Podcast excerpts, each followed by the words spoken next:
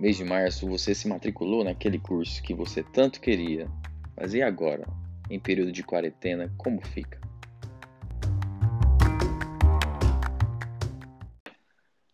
Olá, ouvinte, seja muito bem-vindo a mais um episódio do Advocadia, um podcast com pílulas jurídicas sobre questões do cotidiano.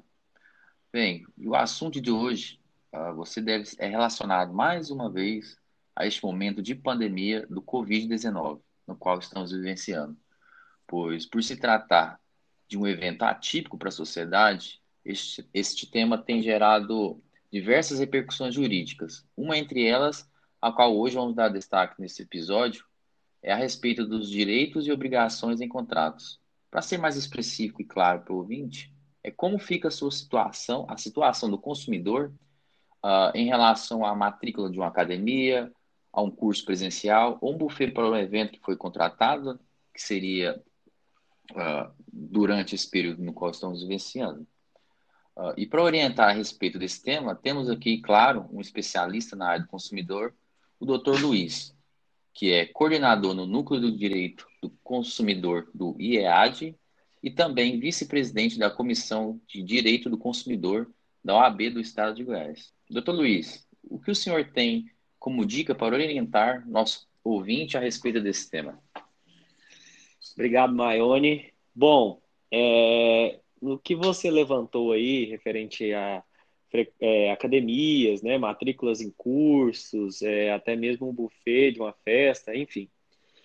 Assim como posicionamento do outro podcast que a gente gravou, né, que foi é, sobre as empresas aéreas, sobre consumidor em empresas aéreas, o que vai prevalecer ainda nesse ponto é, vai ser o bom senso, né, das academias, da, das, dos cursinhos, né, das escolas, porque momentaneamente estamos todos impossibilitados de cumprir qualquer tipo de contrato, né?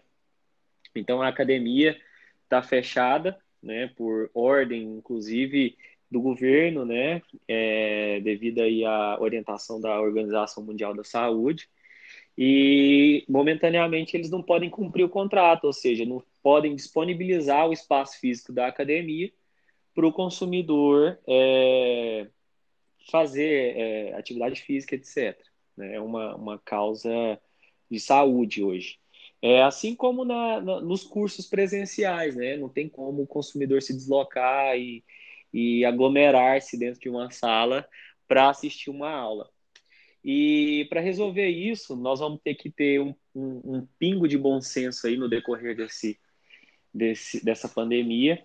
E assim que ela diminuir ou cessar de uma vez, é acordar, né? É fazer um acordo para dar continuidade a esses tipos de contrato. Certo. Até porque, né, doutor, nenhum dos lados está com a razão, né? Porque ninguém é culpado por uma situação é, excepcional, né? Exato. Um evento nós, não, é, não é esperado.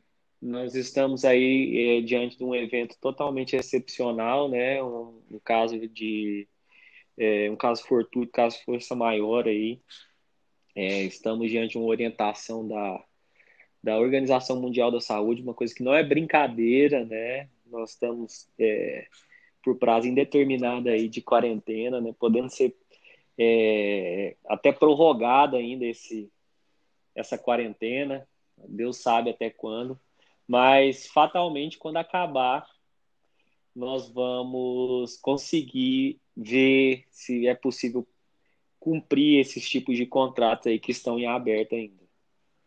Certo. E doutor Luiz, eu tenho recebido informação, eu tendo notado também, que no caso de cursos presenciais, algumas escolas, alguns proprietários estão optando por aquela, por uh, dar continuidade no curso, né, na educação à distância. No uhum. caso do aluno que opte por esse modelo, uhum. ele tem direito de, por ser uma opção mais barata, até por fornecedor do curso, certo? De, num futuro, solicitar um reembolso, né? primeiramente um desconto e um reembolso, no caso do curso? Olha, eu acho que se ele é, acordar com, com o, o dono da instituição que ele vai, a partir desse momento, fazer o uso do curso online, né? Eu acho que é um acordo de vontade, não tem por que ele pedir esse, esse reembolso, né? É o interesse dele, no caso. Eu acho que o, que o dono do curso, inclusive, está tá oferecendo aí uma, uma forma de adiantamento né, desse curso aí, até mesmo nesse período que a gente está em quarentena aí, que pode ser até bastante produtivo para a pessoa que de fato quer estudar. Agora, depende dos casos também, né? Às vezes um, um, um curso que é, é necessário ser presencial, não sei, às vezes um curso com mediação que exige uma, uma quantidade de, de pessoas para. Existe uma prática, né? Existe uma prática lá na, na hora do curso. Às vezes é até inviável o fornecimento dessa, dessas aulas é, por vídeo, né? Essas, essas videoaulas, no caso.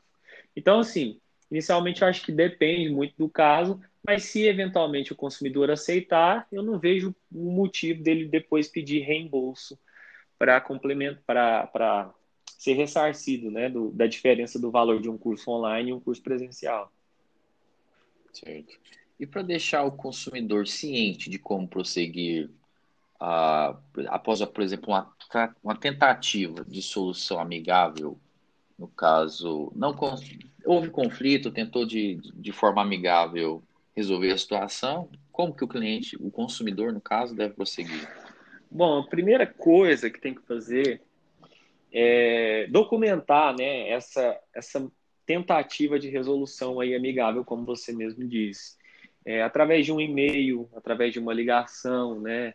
Deixar comprovado que você de fato tentou, que você notificou a empresa, que você queria fazer um acordo que poderia ser benéfico para os dois, né? mesmo abrindo mão de alguns benefícios. É, e se eventualmente não der certo, aí é partir para aquelas outras opções que a gente já sabe mais ou menos o caminho, né? que é fazer uma, uma reclamação perante o PROCON né? Da, sua, da sua cidade. É, na maioria dos casos, quando não envolve é, dano moral, né? que quando envolve só dano material, o PROCON consegue resolver, né? consegue compelir o curso a entregar as aulas, né? A, agora, se também não resolver nessa via administrativa, né? Aí a opção mais acertada é procurar um advogado é, para te orientar e ingressar com a ação competente. Certo. Bom, doutor Luiz. Ingressar no, que... ingressar no judiciário, desculpa. ah, sim. Então, bom, doutor Luiz, acredito que mais uma vez ficou bem claro aí para o ouvinte, né, sobre o, a respeito do tema abordado. Uh, e abre aqui um espaço para que você deixe, faça uma divulgação do seu contato, né, caso o ouvinte tenha tá. interesse de entrar em contato ou tirar algumas dúvidas. Certo.